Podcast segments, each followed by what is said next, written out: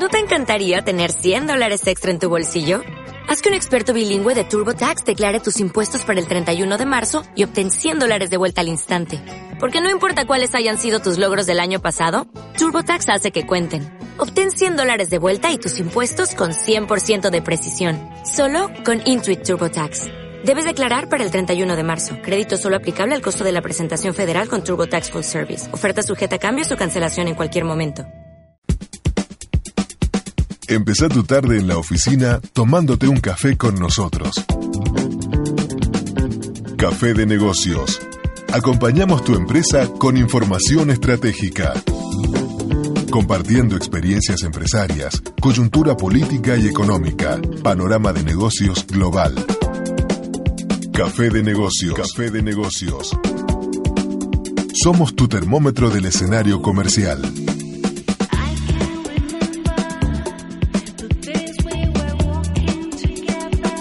Café de negocios. Acompañamos tu empresa con información estratégica. Conducción Juan Marcos Tripolone. Por Light FM.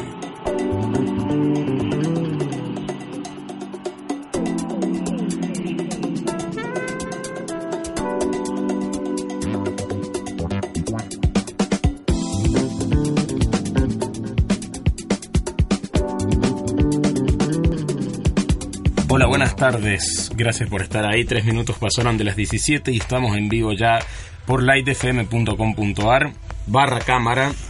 Desde ahí podés escuchar radio y ver radio y también estamos en la 97.3 de tu dial. Quien te habla es Juan Marcos Tripolone, conductor de este programa. Hoy tenemos un menú muy especial para vos, como ya veías en la publicación en las redes sociales, en facebook.com barra café de negocios SJ, twitter.com barra café negocios SJ y el hashtag numeral café de negocios. Ya tenemos algunos mensajes, mandarle saludos a Fabricio Gaetano de Manpower que dice Juan Marcos, tengo un paper para compartir de Millennials muy interesante. Me encanta ese tema. Cuando quieras hacemos un bloque de Human Resources, de talento humano con algunos otros profesionales. Sí, Fabricio, te digo, me encantaría, como ya hemos hecho con vos y otros profesionales de recursos humanos, eh, este tipo de bloques especializados en el área. Me encantaría tenerte acá con otros colegas y que puedan hablar de los millennials. ¿Cómo? millennials y cómo combatirlos. No, una broma. ¿Cómo abordamos eh, esta nueva generación a la hora de ir incorporando talento humano de esa generación, ¿no? Em, bueno, ayer recibimos muchísimos mensajes por nuestro primer año, no del programa, Ayer no cumplimos un año eh, el programa radial que escuchás. Ayer cumplió un año la comunidad del Club Empresarial Café de Negocios, que es un club que lo integran emprendedores, empresarios, inversores, eh, dirigentes de empresas, comerciantes. Eh, con su mayoría en San Juan, pero no exclusivo a San Juan, porque como contábamos ayer en nuestro programa aniversario, también hay mucho de gente de afuera de la provincia y del país que está en el grupo. Y cuando digo grupo me refiero al grupo de WhatsApp y al grupo en Facebook. Y me refiero también a las reuniones que hacemos, es así acá en San Juan, únicamente por ahora. Ya vamos a ver si otras delegaciones en otras provincias también empiezan a reunirse, pero por ahora es así. Y precisamente nos vamos a reunir con, en el marco de este primer año. Eh, toma nota, porque hasta ahora es 99,99% confirmado. Esta tarde yo hacía la reserva una vez que se cerrara la votación y es mucha la gente que ha votado por distintos días y lugares. Pero lo que más quedó, así que toma nota para no hacerte lío, te paso en limpio, casi 99,99 que la hacemos mañana a la noche, 10 de la noche, en Renato. En principio allá en la calle Libertador, pasando Urquiza, mañana miércoles ¿sí? Es la reunión de Café de Negocios por este primer año. Miércoles 7 de septiembre de 2016 a las 22 horas en Renato por Libertador pasando Urquiza, entre Urquiza y Ameguino. Sí, ahí vamos a estar reuniéndonos por este primer año de Café de Negocios. Si hubiera algún cambio te lo voy a notificar, pero en principio va en esa dirección casi indeclinable eh, la tendencia hacia eh, que nos reunamos mañana por la cantidad de gente que votó ese lugar y esa fecha. Así que bueno, ahí estaremos mañana compartiendo con vos en eh, este lindo lugar el primer año de Café de Negocios. Si vos entras a nuestro diario digital cafenegocios.com.ar, hay una sección reservada para este club empresarial donde vos te puedes anotar, porque nosotros no hablamos con números, ¿no? Eh, hablamos con hombres y mujeres de negocios. Así que tenés que colocar tu nombre, el nombre de tu empresa, tu contacto, tu email, todo que sea verificable y entonces te sumamos al grupo, te sumamos a eh, esta conversación entre empresarios, esta charla de negocios que tratamos de reunirnos todos los meses. Al principio lo hacíamos semana por medio, pero ahora por lo menos reunirnos una vez al mes es lo que tratamos. Y mañana justo, eh, ya que ayer cumplimos un año, lo vamos a hacer festejando este aniversario. De todos modos, ya para, para el 1 de noviembre cumplimos un año como programa de radio. Sí, el programa de radio es un subproducto de Café Negocios como grupo, como club de empresarios. Y eh, bueno, exactamente dos meses después, después de la cuarta reunión, surgió hacer este programa que vos estás escuchando hoy. ¿Cuál es el menú para hoy? Eh, tenemos en línea a Patti ya... No, todavía no. Marcelo Daniel Silva en la operación técnica nos confirma que está por llamar a Patti Javas, que es nuestra analista de mercados internacionales, que hizo un par de pronósticos la semana pasada y vamos a ver cómo está reaccionando el mercado internacional, que la semana de los mercados internacionales prácticamente empezó hoy. ¿Por qué? Porque ayer fue Labor Day de Estados Unidos, así que no estuvo abierta la plaza. Así que hay que ver todo lo que ocurra con acciones, oro y demás, todos esos índices bursátiles para los inversores que nos piden siempre nuestros oyentes, eh, nuestros oyentes bolseros, ¿no? Eh, tiene sentido hablar ahora de ellos porque hoy fue la primera jornada eh, en el principal, en la principal plaza financiera del mundo. Así que ya vamos a estar hablando con Patti Javés acerca de sus proyecciones en la semana bursátil que comenzó hoy en Wall Street luego del día feriado de ayer. ¿Se cumplirán sus pronósticos en acciones y oro? Ya estaba tuitando Patti eh, más temprano, si vos seguís su Twitter, Patti-Javas, con Z al final, con 2B y con 2T, ¿sí? Patti con 2T, Javas con 2B, alta. Eh, vas a ver que precisamente ella comentaba, ella anticipaba que algunos de sus pronósticos estaban cumpliendo en base a lo que observa ella en los mercados internacionales. La simple observación, no hay nada de magia aquí. Es analizar las gráficas, las tendencias, las estadísticas, el análisis técnico, ¿no? También vamos a tener en este primer bloque a Javier Neira, que nos va a comentar sobre su evento Emprendedores Anónimos. Mirá la agenda que tenés. Mañana en la noche es el aniversario de Café de Negocios. Jueves en la noche Emprendedores Anónimos con Javier Neira y nos va a contar de qué trata esta historia. Yo tuve el honor de que en la primera reunión de Emprendedores Anónimos em, me invitó Javier a contar mi fracaso, a contar cómo fundí mi empresa y la verdad que es algo muy lindo de eh, compartir. Eh, el nombre lo dice todo, así como quizás personas con problemas con el alcohol se reúnen en Alcohólicos Anónimos y y entre ellos eh, hacen esta especie de terapia de aprendizaje. Bueno, de eso tratan estos eventos de emprendedores anónimos. Son muy lindos. Después tuvimos uno de marketing político, me acuerdo. Em, así que con, con Federica Mariconda, que es una especialista en el tema, y ella incluso fue la, quien dirigió la campaña publicitaria, la campaña de marketing político eh, que llevó a la Diputación Nacional a Eduardo Cáceres. Así que importantísimo todo lo que tenía para dar sobre marketing político en aquella reunión de emprendedores anónimos. Y después hubieron otras reuniones buenas más a las que no tuve la suerte de participar. Pero en esas dos me llevé mucho, como siempre, contactos, calidez y todo lo que se hace en una reunión de networking. Así que ya va a estar Javier comentándonos de ese tema. ¿Qué hay hoy martes? Sí, adivinaste, hay café de gestión. Llega Raúl Horacio Moreno, contador público nacional, máster en negocios y columnista de Café de Gestión. Él es director de RR Moreno Asesoramiento Integral para Empresas y nos va a responder este enigma. ¿Por qué no se casaron la mujer más bella del mundo con el hombre más inteligente del mundo? Escucha, ¿por qué no se casó la mujer más bella del mundo con el hombre más inteligente del mundo? Ahí está Cucha pensando y procesando la información. Ese dilema nos lo va a responder hoy Raúl Horacio Moreno. ¿Qué tendrá que ver esto con la gestión? Yo también lo voy a averiguar con vos. Eh, pero vamos a entrevistar sobre el final del bloque a Alejandra Zuccoli para que nos comente cómo ejercitar la mente. Es parte del enigma de, digamos, esta, esta, este acertijo. Nos va a permitir ejercitar la mente un poquito.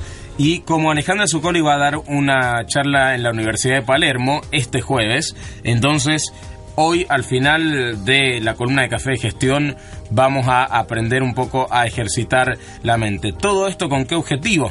Sí, por supuesto, mejorar la gestión en la empresa. Pero ya está, como podés ver en lightfm.com.ar barra cámara, en nuestros estudios Javier Neira, para hablarnos de emprendedores anónimos. ¿Cómo estás, Javier? Buenas tardes. ¿Cómo estás? ¿Todo bien? Bien, gracias por venir. Bueno, muchísimas gracias a vos por la invitación. ¿Qué es Emprendedores Anónimos? ¿Qué es Emprendedores Anónimos? Bueno, Emprendedores Anónimos eh, es un grupo de gente, un grupo de emprendedores que no necesariamente hay gente que tenga alguna empresa o algún emprendimiento, sino que no le cerramos las puertas a nadie. Nosotros, toda persona que tenga alguna idea de negocio, algún proyecto, es siempre bienvenida. Bien. Y lo que nosotros intentamos hacer en esas reuniones, al margen de que hay dos, dos, dos tipos de reuniones, Sí. eh, que ya te lo explicaré en, en unos minutos, es la de hacer eh, comunidad, la de hacer comunidad entre emprendedores, apoyarnos, eh, capacitarnos. Así que eso es Emprendedores Anónimos. Bien, ¿qué había pasado que se extrañaban estos eventos? Se Hacía mucho que no había Sí, hacía mucho. Yo creo que el último, estamos 2016, mira, estamos Sí. hablando de años ya, ¿eh? Sí, sí. El último Yo creo que fue 2014. 2014, debe haber Sí. sido diciembre, principio de diciembre de 2014, que fue en un bar en lateral de circunvalación. ¿Te acordás que había Yo más de- estuve ahí. ¿Sí? El, el azulcito, ¿cómo es que se llamaba? Eh, Lua. Lua. Eso. Lua. Lindo lugar. Sí, lindo lugar. Que fue con Federica Mariconda de Marketing Político. No, No. no. Ah, ese no fue el último. Ese no fue el último. Ah, el bien. último creo que vos no fuiste. Sí, Ah, estoy el haciendo memoria. Sí, sí, sí. Al último yo no fui. Yo fui a ese, que fue en Lua. Claro, lo volvimos a hacer en Lua a fines Bien. de diciembre y fueron aproximadamente unas 45 personas. Ya no entraba nadie. Porque cuando vos fuiste, que estaba Federica, estábamos cómodos. Bien, estábamos claro. bien cómodos, pero no, ya no entraba más nadie. La verdad que fue... En ese momento estuvo eh, Hernán García, lo ubicás, Hernán García que es de es de una radio, no sé si sigue con la radio, pero él es de artificio. Ajá, de artificio digital. Sí, Sí, sí, exactamente. sí, lo ubico, Aprovecho lo para ubico. saludarlo que ayer ha sido Sí. el cumple. Ah, sí, lo ubico Sí. de Nerdcube. Yo, lo Claro, de sí, Nerdcube, sí. ahí está. Excelente. Ahí está, sí, sí, Excelente sí, sí. pichando ahí. no- ah, nos ha pichado un par de ha dado su pitch. Claro, sí. estaba siendo incubado eh, con una aplicación de turismo. Ajá. Estuvo Hernán García, estuvo eh, Raúl. Raúl Moreno, Ah, si no Raúl me equivoco. Moreno, ajá, mira. Raúl Moreno, bueno, que va a estar Como en disertantes estuvieron. Claro, exactamente. bien, bien. Raúl Moreno con la parte contable. Estuvo después también un amigo, el, el eh, para mí un amigo, y el doctor Lisandro Rives, que es un abogado. Y estuvo eh, Hernán. Bien. Y la verdad que, no, no, Claro, muy lindo. fue un evento con eh, mucho contenido. ¿no? Sí, exactamente. Ese Sí. fue el último. Ese fue el último. Después no. Habían algunas caras de conocidas de café de negocios. Del grupo, bueno, estaba Magu. Ajá. Magu Golgi, que siempre. me- que, que siempre varias veces me dijo, me preguntó de cuándo íbamos a volver a retomar Claro. los emprendedores anónimos. Y bueno, la verdad que el año pasado fue un año bastante intenso a nivel laboral. eh, no me quería volver loco. Esto Y es- organizaste el TDX también. también, también que es muy trabajoso y, y bueno, realmente, bueno, por una cuestión de, de tiempo, más que nada, porque esto es todo...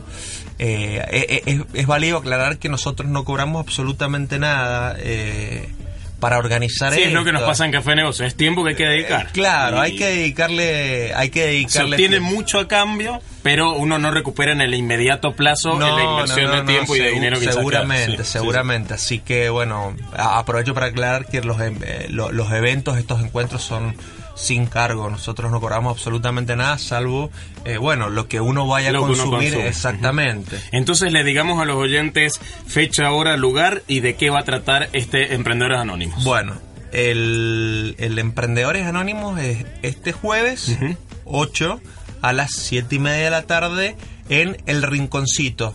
Eh, es el Rinconcito de Maloca, el ex Maloca, no Ajá, sé si te ubicas sí, sí, por la calle del El- Bono. el triángulo ahí. Exactamente. es ahí a partir de las 19.30. Que es una casa de té ahora de Sí, exactamente. Sí, para tomarse un tecito, un cafecito. Después, bueno, si se extiende, habrá quizá lo mejor para tomar alguna cervecita. ¿Por qué no?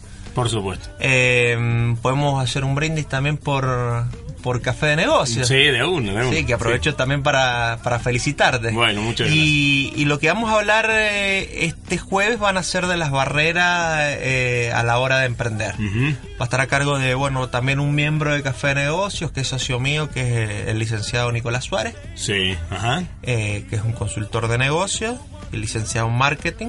Eh, y bueno, vamos a hablar de las barreras de negocio. Estamos buscando a alguien que aprovecho para extender la invitación, a ver quién se anima, porque bueno, vos fuiste el primero Sí. en contar algún fracaso estrepitoso que hayamos tenido emprendiendo para Hagan fila eh, para contar su fracaso. para divertirnos divertirnos un rato Sí, para sí. divertirnos un rato no para tomarlo como algo anecdótico y. bueno lo que buscamos es en realidad aprender de esos fracasos Claro. capitalizar esas experiencias y reírnos un rato Tal cual. Por ejemplo, abriste un local y no era el momento correcto, no era el punto correcto, no era el producto correcto, los precios, etcétera. Exactamente. Bueno, algún aprendizaje que tengas y que lo quieras compartir. Exactamente, o por ejemplo, para el caso mío no llegaste con alguna entrega, calculaste mal los tiempos, de rotura de materiales, cuestiones así, no sé. Te podría hablar de una extensa lista, pero esto, esto es bueno por el hecho de que uno, yo mm, cuando era más chico, estaba emprendiendo, hubiese sido bueno tener un apoyo Sí. así, ¿no? Y tener alguien con quien hablar estos temas, porque a veces con amigos no emprendedores no se pueden hablar estos temas porque es porque los, lo- uno los cansa, es como mo- se vuelve uno monete- monotemático Sí. y creo que este es el lugar a donde uno puede compartir estos temas. Bien, sí. Así que me gusta mucho la idea, a las 19.30 entonces ahí en el rinconcito. El rinconcito el jueves 8, este jueves. ¿Y es directamente ir o hay que confirmar alguna asistencia o Mira, eh, creo que estaba por armar un formulario para que la gente se anote. como para tener- que tengas un previo- Claro, para tener más o menos una idea y, y que la gente del lugar prepare las mesas y las sillas. Eh, Eso seguramente mañana por la mañana eh, estaré compartiendo algún formulario para que la gente se anote. ¿Y cómo viene la mano con, con la, así como va toda la gente que te va pidiendo que hacer este evento? ¿Se viene parecido a ese último de 45 personas? ¿Hay mucho interés? Sí, sí, sí, yo creo que sí que hay mucho interés. Lo que pasa es que ya en el ante- el, el último, digamos, que hicimos, ya era como que la marca, entre comillas, estaba trabajada, había una expectativa porque se venían haciendo eventos, eventos, eventos y todo Ujú. decía, uy, ¿cómo no fui? Uy, me lo Sí. perdí, uy, yo quería ir, ¿cómo Claro. no me avisaste?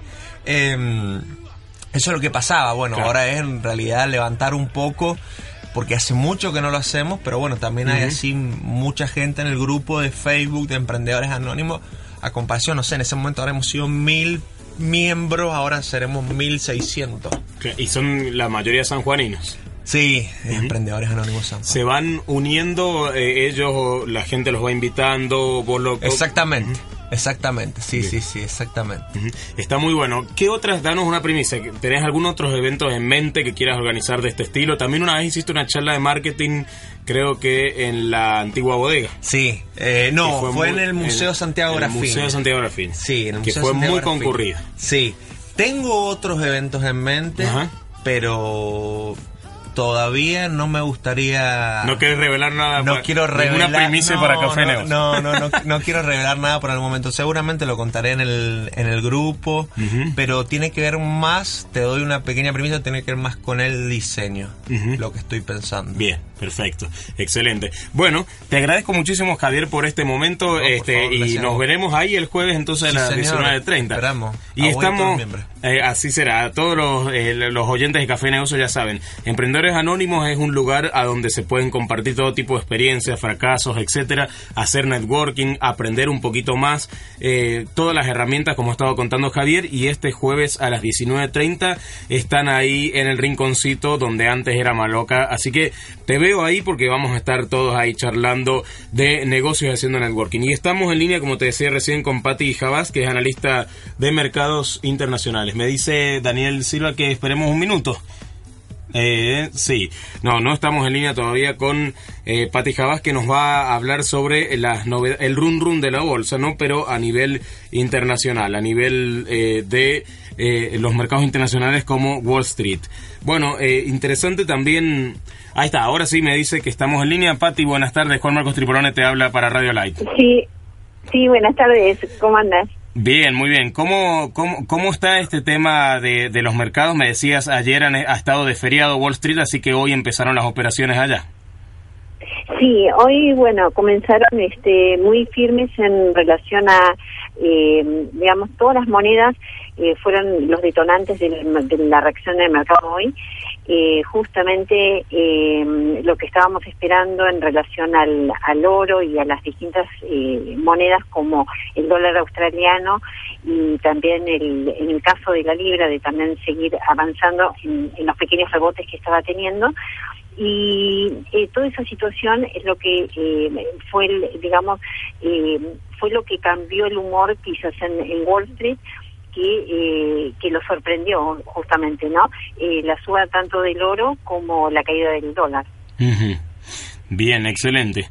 Eh, ayer, eh, me, digamos, habías tuiteado que precisamente se había cumplido parte de los objetivos que vos veías en, en estas variables que nos habías anticipado la semana pasada aquí en el programa. Le decías que P- eh, PBR está en niveles que mencioné el pasado jueves en Café de Negocios. ¿Nos podés dar más detalles de ese tema? Sí, bueno, justamente te acordás que mencionábamos que en el caso de Petrobras Brasil veíamos un, un nivel importante de soporte en el área de, de 880 Sí. que eh, calculaba que no no no llegaba no no había necesidad de ser testeada y que justamente si rebotaba arriba de 910 era lo que nos daba un impulso a la suba en dirección a los 985 Ujú. que eso era lo que este, tenía planteado para, para esta semana, ¿no? Y Sí. bueno, justamente en el cierre de hoy la tenemos a 9.94 y, y, te, y te decía justamente que el largo plazo, a diferencia del 2014, que es, es- es lo más importante que, que está en el- dentro del, del análisis, es que en el 2014 justamente eh, Petrobras Brasil toca el área más o menos de los 20,50, 20, eh, casi 21, que justamente coincide con el nivel que ahora estoy viendo en la zona de los de los 11 puntos. Entonces, eh, la diferencia en aquella oportunidad con lo que estamos viendo ahora es el cambio rotundo en los commodities. Es Claro. decir, mientras ahora estamos con un largo plazo alcista, eh, como para, como que recién comienza, en ese momento era el inverso, donde teníamos que la suba era era para vender posiciones y justamente después se dio la caída del, del precio del, del crudo de, de los 96, 97 puntos y no llegó a toda esta situación de, de baja en commodities. Pero ahora estamos en el, en el sentido inverso y bueno, recién este Petrobras Brasil, es decir, as- eh, eh, digamos como que profundizó la baja en, en el mes de, de febrero, es decir, la, la sobreexageró porque también se juntaban, eh, la- digamos, la situación política, ¿no? Claro, Entonces, bueno, se, se sumaron muchos ingredientes para dar como resultado un- una Petrobras que estaba en, la zona de los tres puntos, ¿no? Bueno, acá decías que el área, bueno, este de 9.94 en el que ha cerrado Petrobras, no debería tener su, eh, dificultad en superar ya que tiene disponibilidad de momentum largo, intradiario y corto también. Eh, y vos decís que podría llegar hasta, lo- hasta niveles de 11, porque a diferencia de 2014, a donde habían condiciones similares, este, ahora sí por la dirección, porque la dirección principal de las commodities es opuesta, como comentabas recién. Por eso vos decís que puede llegar a esos niveles. Sí, porque también, aparte la parte, eh, digamos, la necesidad de los Estados Unidos no tener, no sostener unas tasas tan bajas, eh, hace que haya necesidad de subir en commodities para justificar una inflación que llegue al 2% como para poder subir las tasas. Eh, por ahora, hay, eh, digamos, hay diferentes comentarios en, en relación a eso. Incluso hoy hubo un debate entre, eh, digamos, en idas y venidas que eh, eh, formulaba eh, el candidato a nivel presidencial de los Estados Unidos como Trump, Sí. que decía, bueno, justamente eh, su enfoque era que, digamos, que ahora las tasas estaban bajas, pero eh, que no había necesidad de subirlas y que también las quería bajar en relación a que, eh, digamos, no hay no hay inflación suficiente como para para que eso haga revertir la situación, pero eh, pero que en un futuro, obviamente que sí, que, quería que las tasas subieran, pero bueno, justamente para que eso suceda tienen que haber este, suben commodities que es este un poco es el digamos entre las idas y venidas de los distintos miembros de la Fed que más pareció a fin de agosto, ¿te acordás que hablábamos de que los precios estaban, este, digamos, como que se estaba marcando en agosto en forma negativa en tres puntos solo del S&P, justamente con esa, esa inquietud de los miembros de la Fed de hacer este, retroceder el, precio del petróleo y bueno, y ahora vienen también estas, estos debates en relación a, Arabia Saudita y digamos de, de todo, eh, ya después se, suman los ingredientes de los este, de las diferentes situaciones que están sucediendo a nivel global, ¿no? Claro, es muy llamativo, por ejemplo, lo que comentabas recién, que Donald Trump haya como metido la cuchara diciendo eh, cómo, cómo le parece que tendría, estaría, o tendrían que estar bien los precios de, o los tipos de interés de la Fed, cuando supuestamente allá se respeta muchísimo a rajatabla eh, la independencia de la Fed y por eso Hillary Clinton dijo que él no debería opinar sobre eso. Eh, acá nosotros hablamos, o el presidente habla si la tasa es baja o alta, como, como si el Banco Central fuera una oficina de una oficineta ahí de la Casa Rosada, pero allá como que se respeta mucho esa independencia. ¿Vos qué opinas que ese run run genera algún movimiento en la bolsa, repercute en las tasas, en la cotización del dólar y demás? Eh, bueno, yo, yo creo que realmente, eh, si bien, eh, digamos, en, en realidad eh, está hablando, si bien la Reserva Federal es, es, independiente, también las decisiones que toma el mismo presidente eh, Obama, eh, como podría ser cuando por decreto, digamos, no permitió la construcción del pipeline que va de el Keystone Pipeline que se construye desde Alaska hasta Texas, también este al no permitir la construcción eso también influyó en la baja del petróleo. Así que si bien uno podría ser que no hagan comentarios o si los hagan, eh, los hechos hablan por sí solos y también, este, es decir, eh, yo creo que hay, hay injerencia de la parte política en el, en el tema del, precio de los commodities y, también de los mercados, porque en definitiva los bancos centrales hoy, hoy a través del, de, digamos, del de la, manipulación que se está haciendo en, en, en las monedas, en las relaciones con el dólar, eh, en realidad, eh, más allá del, este, desde la independencia de la Fed se está se está manipulando los mercados y la parte política también colabora, ¿no? Y esto explica la caída del dólar y que el oro empieza a escalar a niveles de 1353,75 como explicabas vos por Twitter hace un rato. Sí, en el caso del oro, viste que hablábamos que, que tenía un gran soporte en niveles de 1310 que yo calculaba que no no pues no, no iba a cerrar por debajo de, esos valores. Y se hicieron algunos este, achiques intradiarios a 1306 más o menos que fue los mínimos intradiarios eh, justamente porque los largos plazos son muy positivos para el oro y muy negativos en el caso del dólar eh, que si bien el dólar está está contrarrestando entre lo que fue la caída de la libra contra eh, el dólar yen que también cayó, eh, nos, lleva un, un resultado en la ecuación del, del índice del dólar en niveles que estaban intentando a fin de agosto no dejarlos perforar justamente 95-75, justamente para que no pasara esto a, a fin de agosto pero bueno, ya no se pudo retener la situación y el, y el oro, eh, su largo plazo es, muy positivo.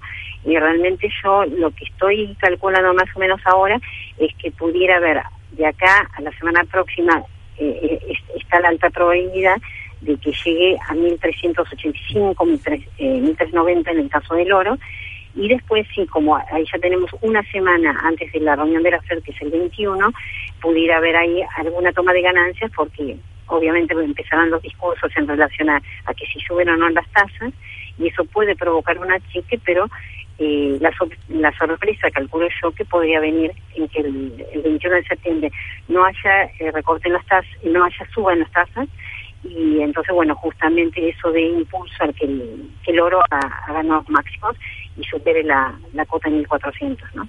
Bien, te hago la última, Pati, muy breve porque tenemos que ir a una tanda, pero eh, vos colocabas que el oro terminó empujando al petróleo WTI y ahora se acerca a los 45 dólares. ¿Por qué eh, esta influencia directa o esta correlación entre el oro que empuje al petróleo WTI?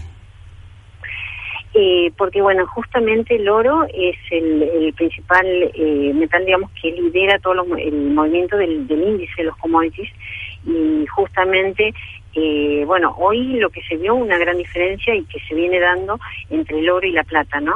Porque la plata subió mucho más que casi el doble en porcentaje que el, que el precio del, del, oro y justamente por este, este efecto manipuleo que hay en, los mercados y justamente para no dejar caerse el dólar. Pero en relación a lo que vos me preguntas, si el, petróleo, eh, justamente hoy en la madrugada también veía que me envió un tweet cuando estaba en 1330 el, el oro, subió un puntito 1331 y eso ya me daba que superaba la cota en 1337-38 y justamente ahí cuando ese dio ese impulso el, petróleo en lugar de eh, estar en 45-39 que superando 45.50 justamente sería el, disparador para una para una suba en el, en el precio del petróleo, justamente ahí buscaron achicarlo eh, con noticias, con diferentes situaciones y bueno, lo mantuvieron porque justamente mañana tenemos un dato del Beige Book eh, que es a las 3 de la tarde hora de Argentina y después el jueves es, eh, dan los inventarios de petróleo. Entonces bueno, se está como reteniendo esa situación a ver que o bien ya se sabe que a partir de los inventarios el petróleo tendría a subir y están reteniendo la situación, pero en, en, relación a lo que decías del tema del oro, si el, oro eh, lidera el movimiento digamos del, del precio del petróleo, ¿no?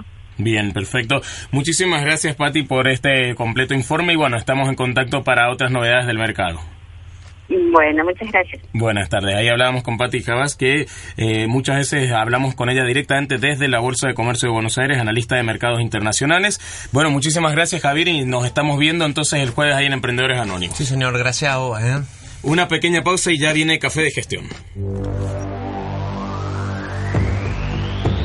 Café de negocios. Café de negocios. de negocios. Acompañamos tu empresa con información estratégica. Acompañamos tu empresa con información estratégica.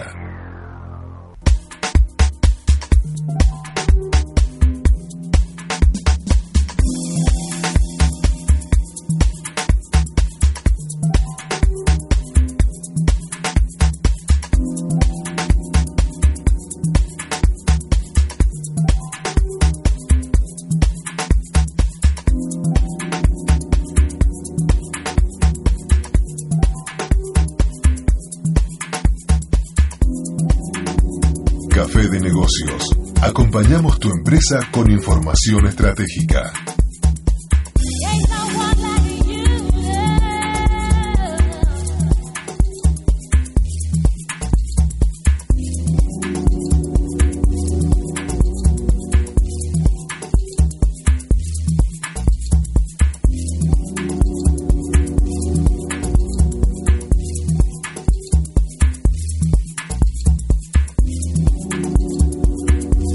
Bien, segundo bloque de Café de Negocios y como siempre, como todos los martes, tenemos Café de Gestión. Está aquí con nosotros Raúl Horacio Moreno. ¿Cómo estás, Raúl? Buenas tardes. Hola, Juan. ¿Cómo estás?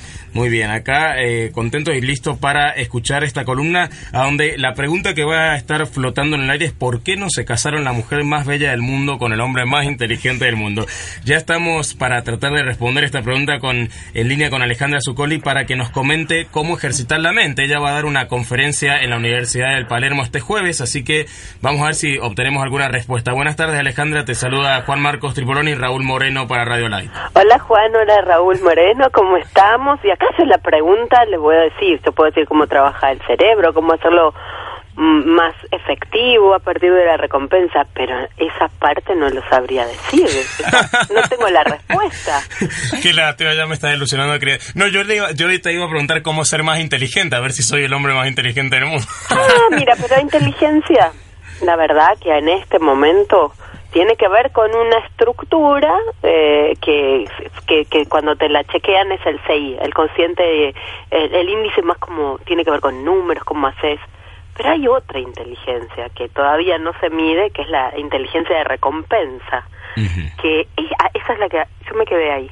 Yo investigo eso, que tiene que ver con esto que nos permite ser más tolerante al fracaso. A la frustración y nos deja llevar a la meta. Hay mucha gente que dice, este no, no, no da para nada y termina haciendo las mejores elecciones. El mejor, el peor alumno, el que se iba siempre, que estaba en la parte de atrás y hacía lío, termina siendo el empresario más exitoso. Del que nunca hubieras creído. Y de eso hablábamos justo en el bloque anterior, así que interesantísimo. Bueno, eh, eh, por mi parte yo quiero saber eh, cómo podemos canalizar este tipo de actitudes quizás reprobas para el resto de la sociedad para finalmente convertirnos, por ejemplo, en ese empresario exitoso. Bueno, yo en principio para ser exitoso tenemos que encontrarnos cuál es nuestro talento. ¿Dónde está ubicado ese foco que, que nos motiva y que no paramos de pensar? Eso que no te deja pensar de en otra cosa. Un científico quizás sea una, una fórmula que voy a decir, este hombre pobre se la pasa pensando en eso y en realidad eso es una gran ventaja o beneficio porque está tan entretenido que no hay nada que lo distraiga. Entonces el punto número uno es empezar a saber cuál es mi lugar donde mm, si muriera y el paraíso fuera un solo lugar sería ese, donde no me canso. Bien, una pregunta para pensar. Eh, si yo tengo que vivir todos los días de mi vida o de mi muerte en un lugar donde, mm. ¿haciendo qué? Claro, interesante. Yo, yo me voy a quedar eh, todo el día pensando en eso, me parece. hay, hay, hay, en, la vida tenemos señales donde están nuestros talentos. Después nos educan y bueno, terminamos teniendo un cerebro semejante en donde nos, nos evalúan por la matemática o por la lengua, por la ortografía, eh, que tiene que ver con los cinco años. Si uno quiere empezar a entrenar lugares donde ya se ha olvidado, porque el, el, el entrenamiento educativo en formato de, de, del siglo pasado, en donde se necesitaba gente para tener una línea ¿no? de producción. Sí. Sí, por eso es la estructura de nuestra educación, es esa, ¿no? Tener gente sentada mucho tiempo, ¿para qué? Para que arme autos, para que arme en una línea, cosa que ya no se necesita, por eso está este chico que sale al, al mundo y dice, pero si yo con el Pokémon aprendo más. Claro. ¿No? Que eso es el choque de este momento y en este momento, en principio, encontrar el talento y en el y en los años siguientes leer este estos jóvenes, generación Z, ni hablo de millennials, hablo de la generación Z que no va a respetar ninguna de estas variables.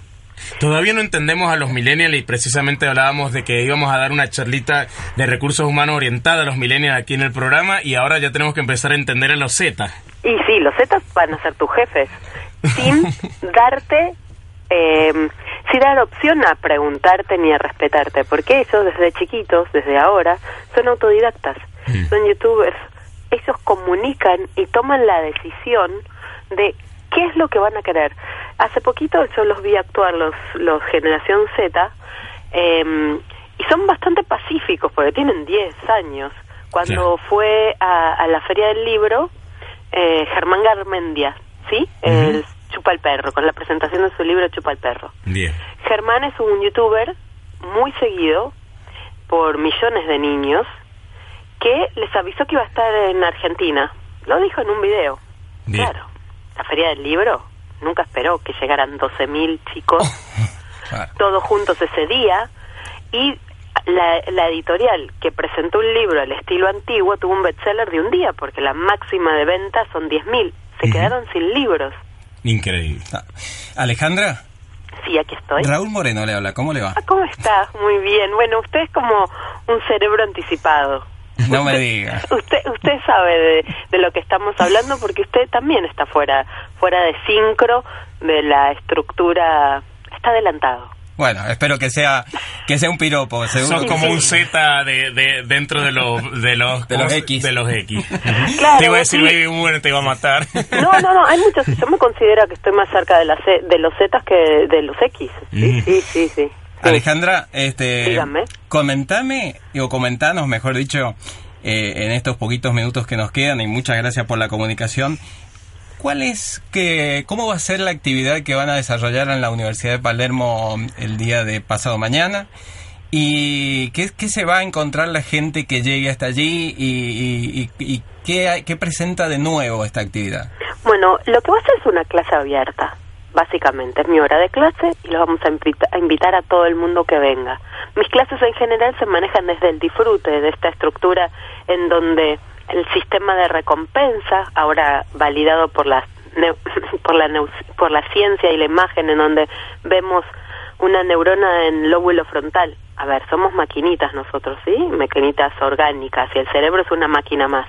Entonces, si vos le pones un hueso, eh, si vos lo retás, el cerebro pone la neurona como atenta, a- en estado de aversión, y vos aprendés menos, haces las cosas, pero te olvidás. Es el famoso tengo que estudiar para mañana y el día siguiente no vuelves a preguntarme. Claro. ¿Ok? Eso es lo que básicamente nos sacamos para el 10, o para el 9, o para el 5, o para el 4. Mi estructura, y hace muchos años, Raúl me conoce, soy fanática del núcleo accumbens y la endorfina. Y la endorfina es este, este organismo, este, esta, este juguito que nosotros creamos cuando, que el cuerpo cu- crea cuando algo nos viene bien. Y esa endorfina sirve para impregnar la información. Entonces, yo en el laboratorio del disfrute que me permitió la Universidad de Palermo crear hace cuatro años, por la impregnación de mis alumnos en mi conocimiento. Me en encantó el nombre del laboratorio. Buenísimo. ¿Cómo? El laboratorio del disfrute, me encantó. sí, ahí está. Yo estoy ahí, el laboratorio del disfrute. Ahora cae bien, pero cuando yo lo puse, daba vergüenza. porque Claro, algunos placer- lo consideran poco serio seguramente o cosas raras así, ¿no? o hasta, hasta pornográfico. Yo me acuerdo ahora mi decano eh, ponerse colorado en nombrarlo. Sonaba medio erótico, quizás. Claro, claro, dice, pero ¿qué están haciendo? De hecho, mi decano ahora está, está viniendo a, a las clases de capacitación en disfrute a unos médicos que estoy dando, ¿no? Eh, pero tiene que ver con cómo aprendo, cómo observo la vida, esta inteligencia de disfrute, si podríamos hablar. Y me dice, yo pensaba, estaba asustado, me dice, yo pensaba que hacías cosas más raras. Le digo, no, yo doy clases. Lo que habrá pensado, me imagino. Claro, y estamos dando clases y trabajo con esto. ¿Qué va a pasar? Como me pregunta Raúl Moreno, va a pasar que le vamos a explicar junto a Marcial Pérez, un ingeniero que también está en la estructura de neurociencias, él se dedica bastante al, al deporte, Bien. entonces vamos a trabajar científicamente y, y de manera como de forma in- de ingeniería. La importancia de generar un estímulo-respuesta a nuestra medida. O sea, entrenarnos como hacemos con los músculos a lo que queremos que nuestro cerebro actúe cuando ocurran cosas que sean, no sé, A, B o C, pero que siempre sea a favor nuestro. Un aula es un lugar seguro para construir un, un- una cancha, ¿sí? Por eso se llama la cancha al aula, una cancha, un espacio de juego como los Beatles cantan en el Strawberry Fields, un lugar de juego donde la curiosidad puede estar, salir tranquila Claro. y entrenarse. Y cuando hablo de cancha de, de juego, entrenar, digo, bueno, estamos hablando de deporte, sí, porque el cerebro, en su actividad motora y de toma de decisión entre el afuera y el, af- el adentro, entre el balance, ¿no? Un balance del homeostático, como está el afuera, como ustedes, el debe y el haber, Ujú. ok, siempre va a tomar una decisión en la medida que nosotros entrenemos esta decisión. Esto es una gimnasia, digo. Esto es una, sí, es un estado atlético. Ujú. Vos tenés que, vos querés que ser inteligente en disfrute, bueno, tenés que tener una disciplina, porque el ambiente siempre te va a estar diciendo esto no, o tu mamá te dijo algo que vos eras de una manera y sos de otra, o una maestra. Entonces, empezar a entender que el cuerpo te va a comunicar cuál es el mejor lugar donde le gusta estar. Esas son las endorfinas. Y cuando uno encuentra, y hay lugares comunes, por ejemplo, si yo sonrío con ca- 15 segundos, ¿sí? Eh, no necesito hacer nada más que sonreír 15 segundos y ya aparecen las endorfinas.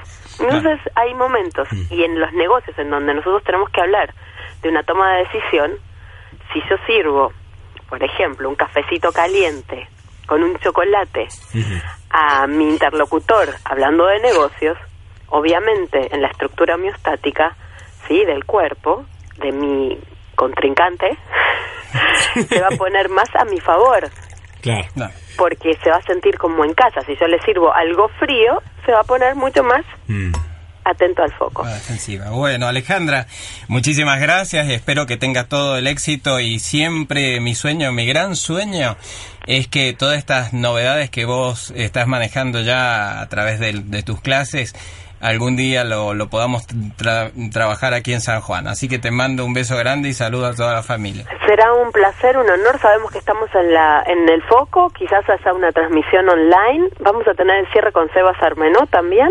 Que, Ah, genial, que- con que- Sebas. Un, que- un gran y- abrazo a Sebas. Y, y lo que está pasando es que esta movidita, que vos conocés y compartís Sí. hace mucho, ¿no? Cuando no, no había todavía estas, esto que se hablaba del cerebro y vos estabas ahí, nos con- encontramos en este cerebro electrónico que es la web, está teniendo más repercusiones. Y si, pro, y si llega a aparecer toda la gente que prometió, o sea, es impresionante cómo eh, esto que tiene que ver con el disfrute es una herramienta que tiene que ver con el bienestar y con hacer el paraíso acá con nosotros. Mm, Naturalmente. Muchísimas gracias Alejandra por la comunicación. Gracias Raúl, gracias Juan, un gusto. Un abrazo. Ahí hablábamos con Alejandra Zuccoli para que eh, nos comentó esto de eh, eh, la economía del disfrute, por decirlo así. Me encantó. La ella va a dar una clase abierta en la Universidad de Palermo este jueves.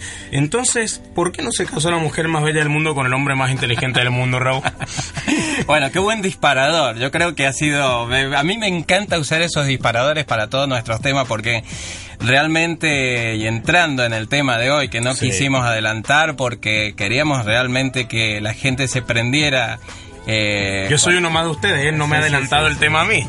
Me dijo, propone unos temas, tiró unos temas, no les gustó y me dijo, vamos con este acertijo. Y me tiró el acertijo. Eh, en- eh, la verdad es que cuenta la historia, no sé si será verdad o mentira, que en alguna oportunidad se conocieron la mujer más bella del mundo y el hombre más inteligente del mundo. Una especie de pareja perfecta.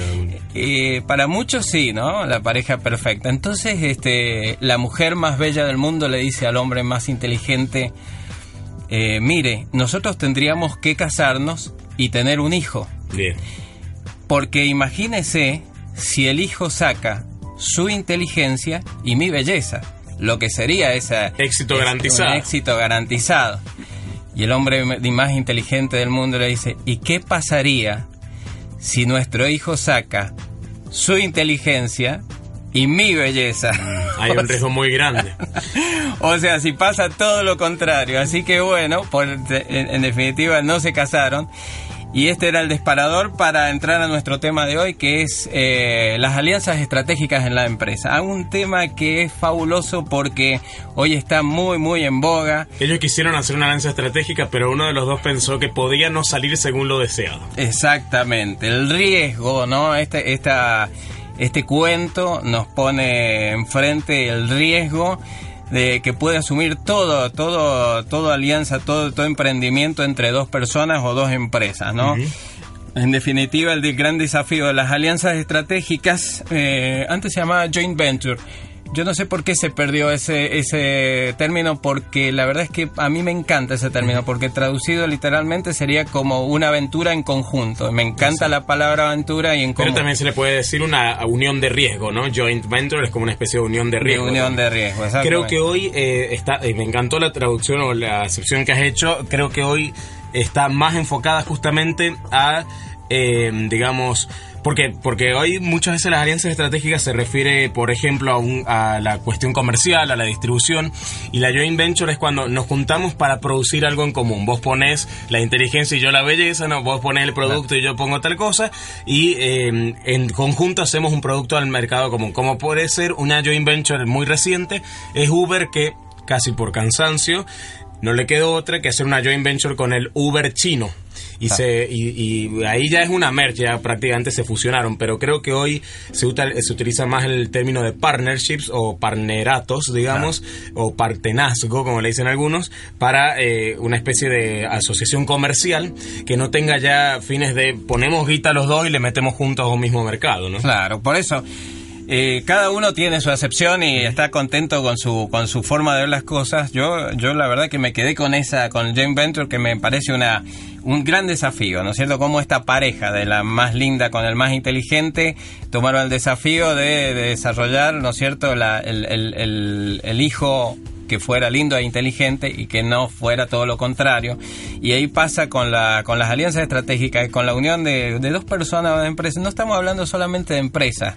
Los profesionales por ahí solemos también unirnos para hacer algunos trabajos, ¿no es cierto? Y, y tenemos que analizar muy bien, ¿no es cierto? Como en toda unión, hasta, hasta en la matrimonial, cuál va a ser el candidato, qué eh, actitudes tiene, eh, qué capacidades tiene la otra persona que yo no tengo y que a su vez yo le puedo aportar y en qué condiciones nos vamos a unir, ¿no? Eso, eso es fundamental. Nosotros hay, no hay que confundir porque hay mucha gente confunde con la eh, fusión, ¿no? Pero la fusión es otra cosa. Fusión eh, ya sea por absorción, que está, estaba en la vieja ley de, sociedades comerciales, ¿no es cierto? Es cuando una empresa absorbe a otra. Entonces ya no hay dos empresas, sino hay una sola. Acá eh, la, la, la, eh, la característica de las alianzas estratégicas es que las dos empresas siguen funcionando y tienen su autonomía y su, y su independencia, pero a su vez están unidas en, eh, en, una aventura nueva que es esta... Que legalmente podría ser una UTE, por ejemplo. Claro, ahora se, Te digo que en nuestro país faltan, eh, faltan herramientas, la verdad es que así como tantas cosas faltan, faltan herramientas. Jurídicas para jurídicas. Mira anoche que casualmente hablábamos de, de un caso de un, de un, problema de una UTE con el tema tributario. Por ejemplo eh, las UTEs que se quedan con saldo a favor de impuestos después no los pueden distribuir entre sus socios, cosas que son, son, cosas, claro, sentido común, pero no se puede. Entonces, o sea, que esa UTE cuando termina su función se queda con un crédito, fiscal, que... no lo puede distribuir. Bueno, entonces todas esas cosas, este, yo creo que ha llegado el momento y en función de que cada vez eh, se, se, desarrollan más estas alianzas estratégicas, las uniones de empresas, ha llegado el momento de revisar todas y cada una de estas características, desde lo, desde lo legal, tributario, estatutario, etcétera, etcétera, lo contractual también, ¿no? Porque los contratos por ahí no, no, no, no reflejan el, el espíritu de la UTE. Entonces, este, eh, para eh, modernizarlos y estar hoy por hoy a lo que eh, reclama el mercado actual, ¿no? Sí sé que en lo que son contratos de representación comercial o distribución y demás, que son mucho más básicos que los alcances quizás de una UTE, sí más o menos está, está más o menos ah, bien regulada la cosa, digamos. Pero mira qué interesante el dato que me has dado la UTE, una lástima porque desincentiva el uso de este instrumento, ¿no? Sí, sí, sí. Acá que se usa en San Juan, en el, en el área minera, se ha usado muchísimo. En el área de la construcción se ha usado muchísimo. Porque no podían cubrir las empresas de transporte, recolección de residuos y demás, no podían cubrir solas esa capacidad y hacían una UTE. Así que ha sido fundamental para el desarrollo de un montón de actividades y va a seguir siendo fundamental, ¿no? Y la tecnología nos da esos todos esos ejemplos exitosos, ¿no es cierto? De Apple con el con el iPod, ¿no es cierto?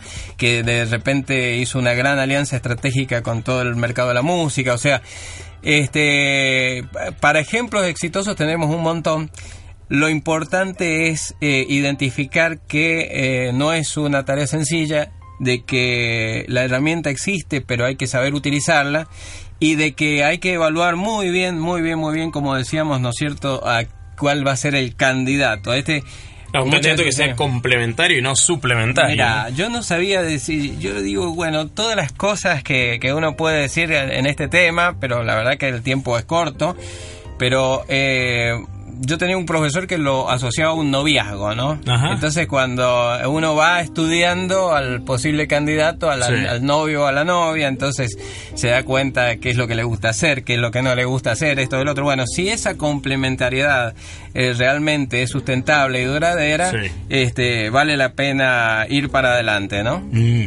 Entonces, a preguntarse eso para que realmente esta unión, esta joint venture tenga un sentido y que vas a pasar a vivir una aventura juntos con él, eh, eh, o con ella, o con esa empresa. Es decir, en algún momento van a haber momentos de desierto y la pregunta, o de crisis, o de conflicto, y la pregunta es, ¿te gustaría estar en ese desierto con ese socio de, para este negocio? Exactamente. Y como sabe, como dijimos al principio, se pueden potenciar las partes buenas, las características buenas, las fortalezas de cada uno de los miembros de la UTE, o también se puede potenciar las debilidades. O sea que hay que tener cuidado, hay que tener eh, mucho, estar muy atento a los dos, ¿no es cierto?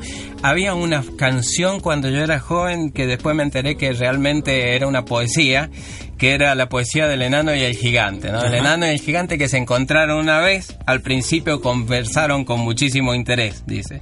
El enano suspiraba con deseo de crecer y el gigante agachado lo escuchaba lo más bien.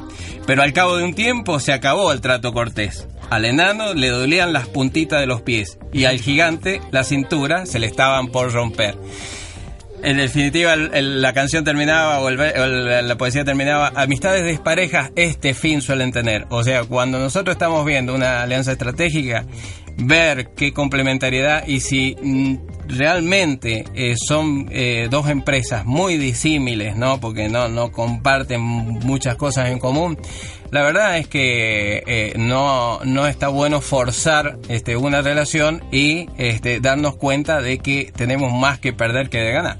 Y acá surge una, un, concepto que es el de cultura organizacional, ¿no? Si la cultura organizacional de una es antagónica a la de la otra, en, lo procesual, en lo procedimental, es increíble cómo van a chocar muchas veces y cómo van a empezar los palitos y las rispideces, los requemores entre uno y el otro, ¿no? Sí, por eso es... Eh, yo te, te, prometo, ¿no es cierto? Yo veo que el tiempo un poco se nos está terminando, pero te prometo que para la semana que viene vamos a preparar algo más sobre eh, casos exitosos y no tanto del tema de alianzas estratégicas. Y lo que nos interesa también es conocer este, cuáles han sido las... las eh, lo que lo que han vivido nuestros oyentes, o sea, qué, qué experiencias han tenido.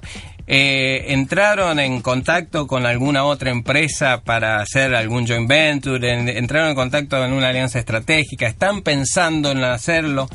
Eh, la empresa que tienen eh, como, candidato es, competidora de ustedes y creen que pueden sumar esfuerzos, ¿no es cierto?, para competir de, de mejor forma. Es proveedora, es clienta, o sea, me gusta, hay, hay un montón, un, gran abanico de posibilidades que se dan en las alianzas estratégicas y bueno, si alguien quiere compartir este, su experiencia, acá estamos y lo vamos a analizar.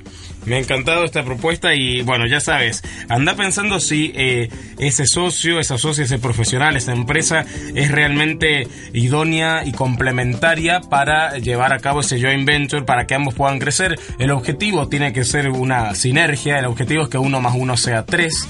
De lo contrario, si la suma de las partes está restando más que sumar, no tiene ningún sentido. Muchas gracias Raúl por esta columna. No, por favor, gracias Juan Marco.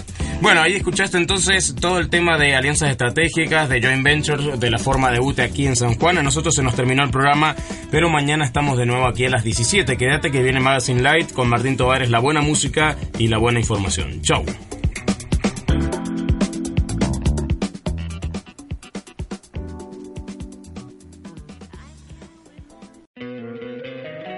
Encantaría tener 100 dólares extra en tu bolsillo?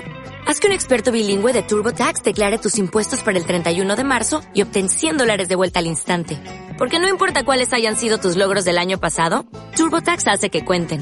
Obtén 100 dólares de vuelta y tus impuestos con 100% de precisión. Solo con Intuit TurboTax. Debes declarar para el 31 de marzo. Crédito solo aplicable al costo de la presentación federal con TurboTax Full Service. Oferta sujeta a cambios o cancelación en cualquier momento.